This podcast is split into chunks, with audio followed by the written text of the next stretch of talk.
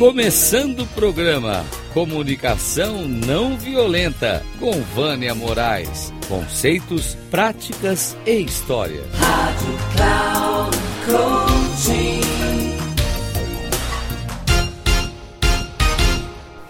Olá, sou eu, Vânia Moraes Troiano. Estou aqui com vocês novamente. E neste episódio eu irei falar sobre os sabotadores que nos tiram do estado de presença. Os sabotadores são inimigos que estão dentro de cada um de nós. É um conjunto de pensamentos automáticos e habituais que tem sua própria voz, crença e suposições que trabalham contra o que você quer. Não adianta a pessoa falar se tem ou não tem os sabotadores pois eles estão dentro de todos nós, como coloquei acima.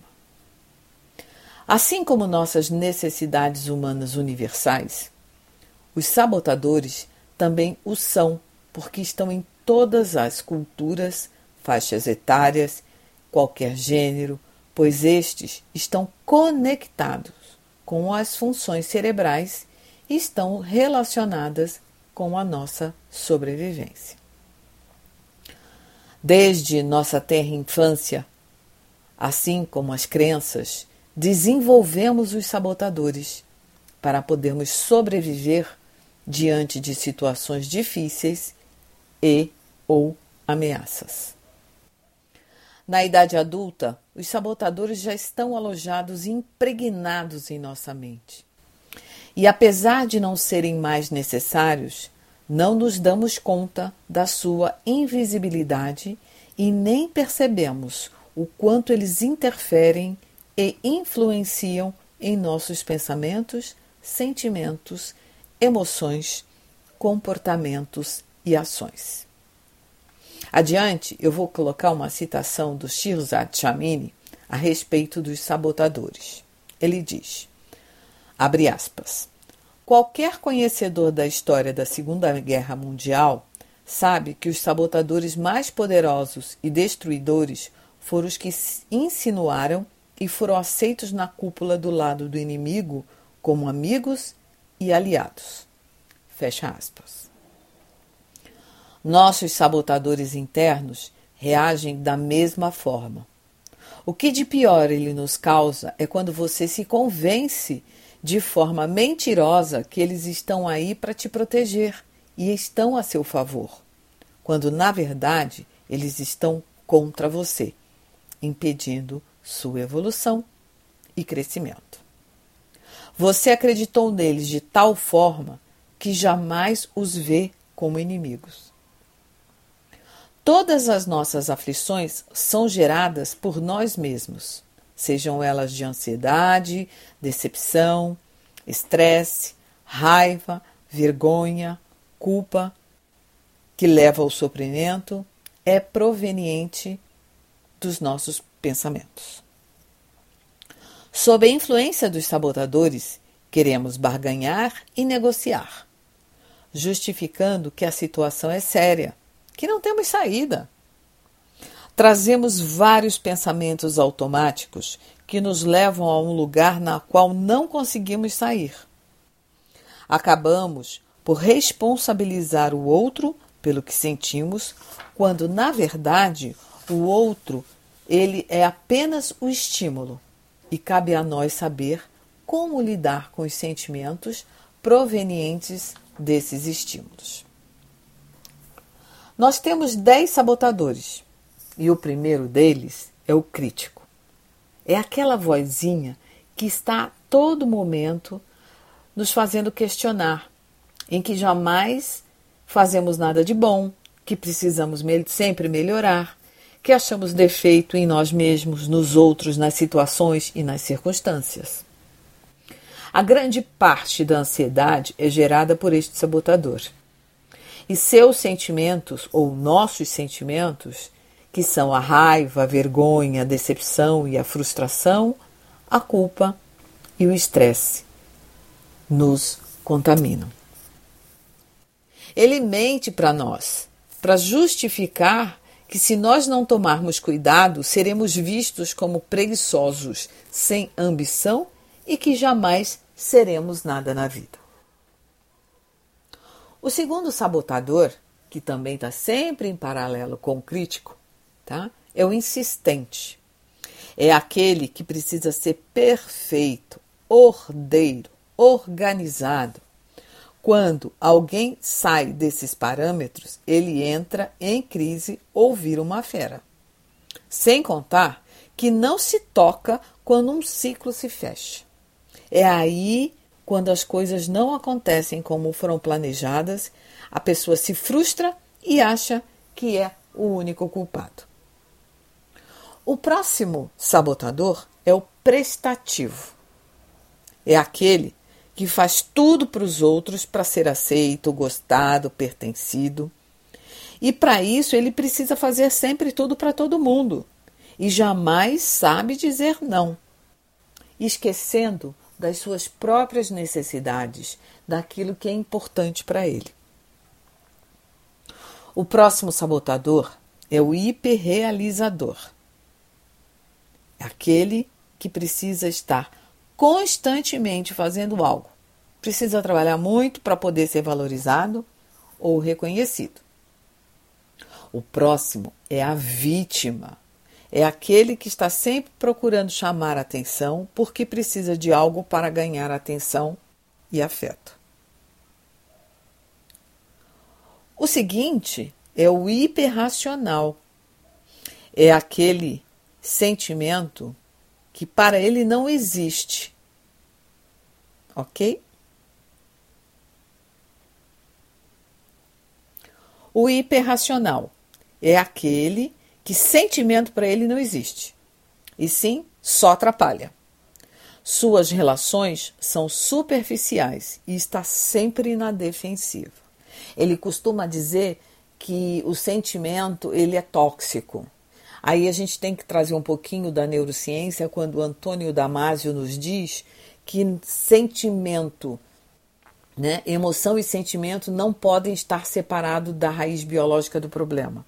Ou seja, eu, nós não somos é, seres racionais, nós somos seres emocionais. E se nós fôssemos completamente racionais, nós não tomaríamos decisões. Olha só que interessante. Isso a neurociência nos coloca.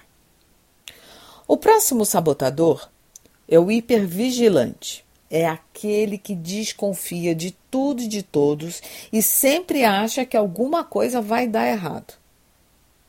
Ele está em constante alerta. Ele nunca descansa.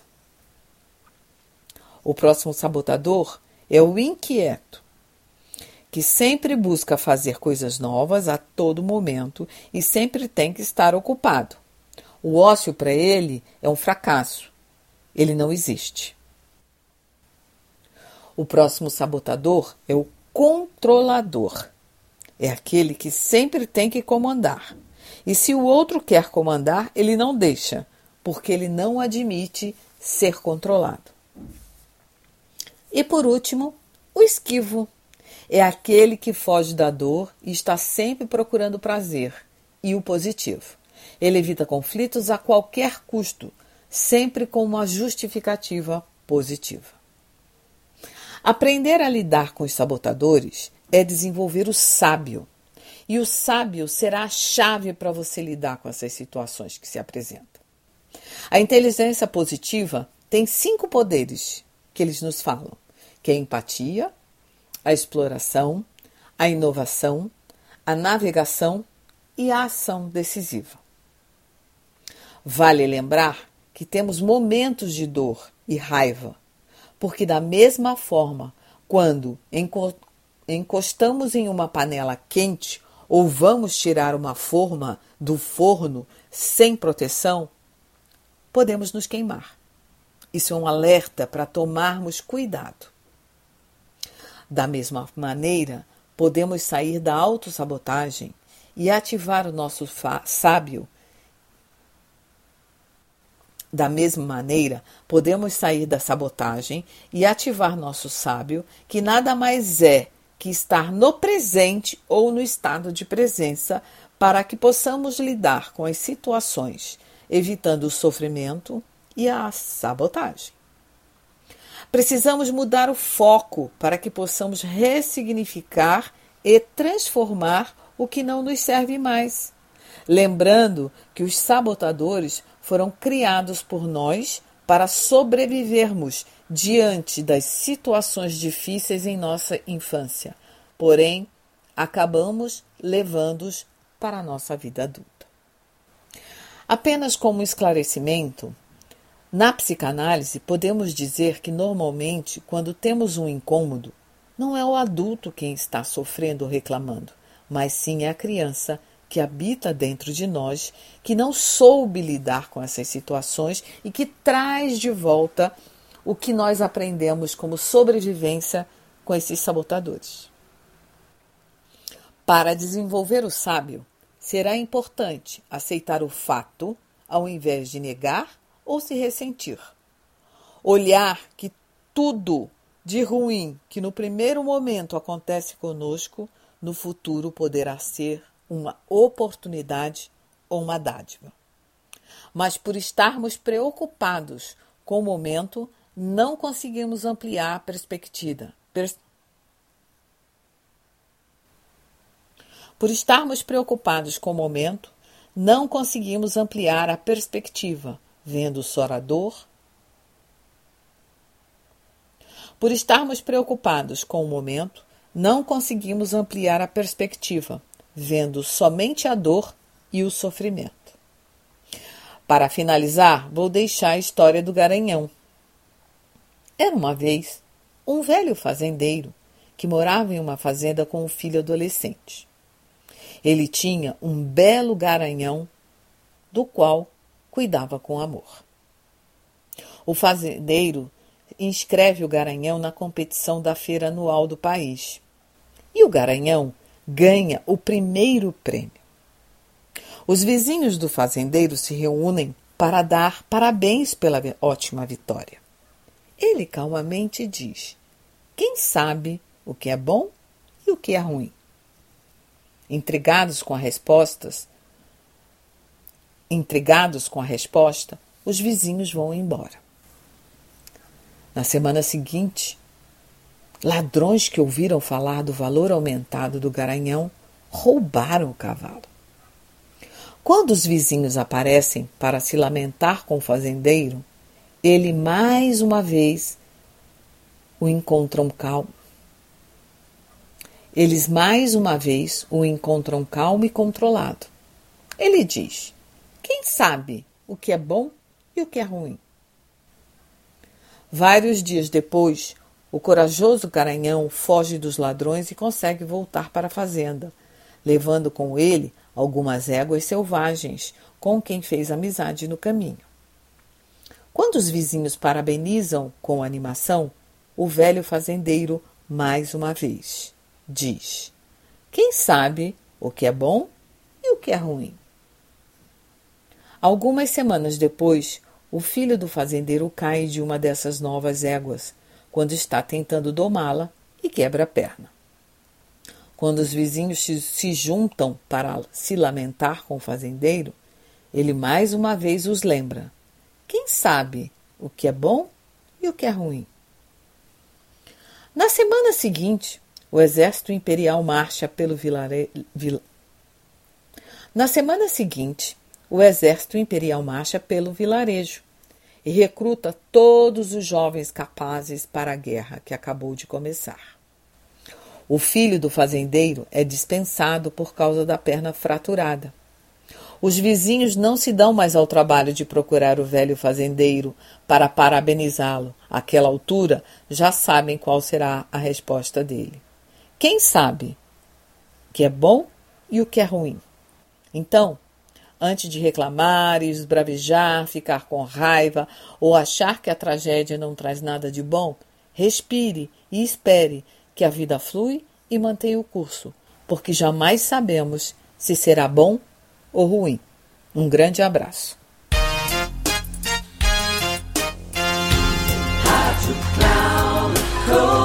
Chegamos ao fim de mais um Comunicação Não Violenta com Vânia Moraes conceitos, práticas e histórias. Rádio Cloud Coaching.